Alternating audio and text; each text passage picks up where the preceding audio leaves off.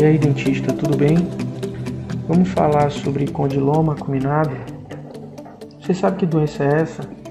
Sabe quais são os sinais e sintomas que uh, aparecem na cavidade oral? Não? Então fica aí para saber mais.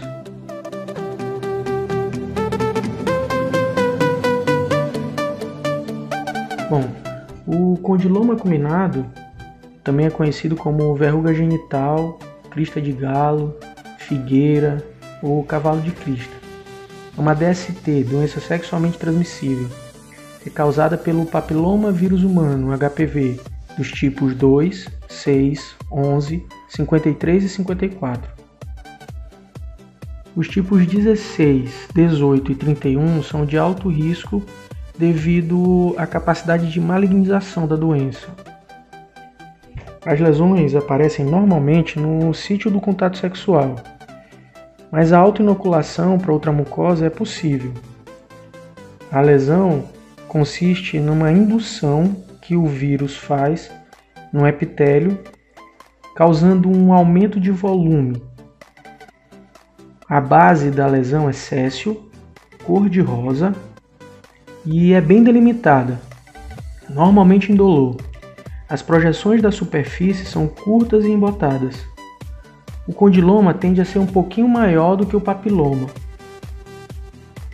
O tamanho da lesão médio é de 1 a 1,5 cm. As lesões na cavidade bucal, oral, podem atingir até 3 centímetros. Uma pesquisa do Ministério da Saúde de 2017 apontou que mais de 50% dos brasileiros são infectados pelo vírus HPV.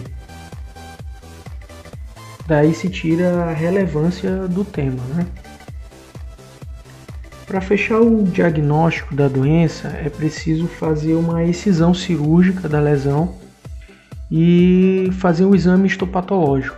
Só assim vai, a gente vai poder definir se realmente se trata de um condiloma acuminado.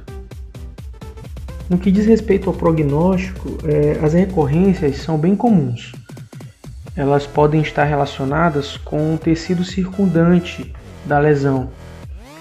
A aparência desse tecido pode ser normal, mas algumas células podem estar abrigando o vírus. Assim, é necessário se fazer um acompanhamento do, do paciente, pelo menos a cada três meses, por pelo menos um ano. Dessa forma é possível amenizar um pouco a situação da recidiva da doença. E aí, gostou desse podcast? Achou legal? Deu para tirar algumas dúvidas? Ficamos à disposição para qualquer dúvida que possa aparecer. Obrigado.